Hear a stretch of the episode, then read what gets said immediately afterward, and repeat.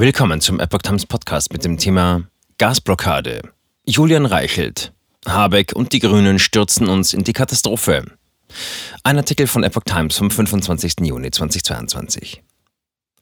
Der ehemalige Bild-Chefredakteur Julian Reichelt bezeichnet die Grünen als Poeten des Untergangs. In seinem Video redet er über die Pressekonferenz von Wirtschaftsminister Habeck, der die Alarmstufe Gas ausrief und den drohenden Zusammenbruch der deutschen Energieversorgung verkündete.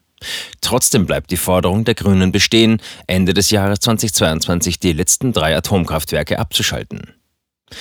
Mit dem Titel Alarmstufe Gas, so stürzen Habeck und die Grünen, nicht Putin, uns in die Katastrophe, kommentiert der ehemalige Bild-Chefredakteur Julian Reichelt auf seinem YouTube-Kanal Reichelt Ultras die gestrige Pressekonferenz des grünen Wirtschaftsministers Robert Habeck.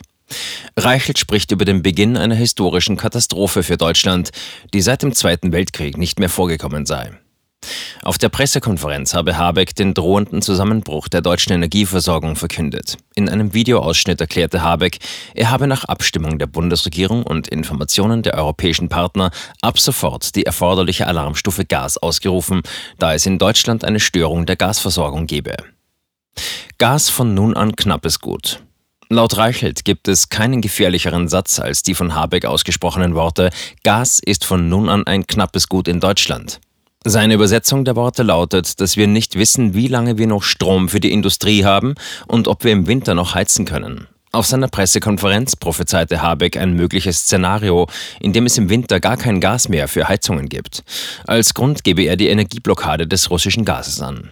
Für die Zuseher wiederholt Reichelt Habecks Worte, dass die Versorger durch die Blockade die Stadtwerke nicht mehr beliefern können und diese somit auch die nachgelagerten Kunden nicht mehr, also die Deutschen. Man könne sich jetzt bereits vorstellen, was dann in Deutschland passiert, sagt der Journalist.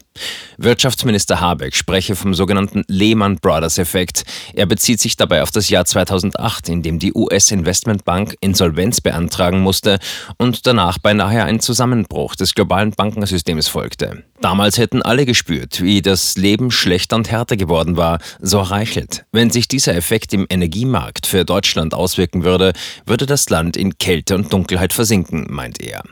Dann gehen bei uns die Lichter, die Fabriken, die Heizungen aus, dann steht unser Land still in Kälte und Dunkelheit, dann geht niemand mehr zur Arbeit, dann heizt niemand mehr die Zimmer seiner Kinder, sagt Reichelt.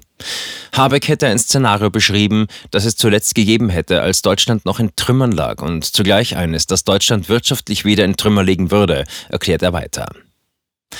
Poeten des Untergangs. Der Wirtschaftsminister würde seine Worte zwar wohlklingend und fast poetisch formulieren, die Grünen seien jedoch Poeten des Untergangs.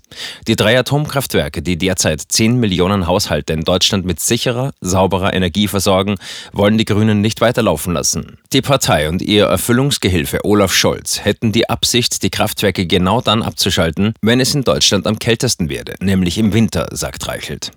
Er bezeichnet dies als Wahnsinn, als rücksichtslos und als Anschlag auf die wirtschaftliche Lebensgrundlage aller Menschen in diesem Land.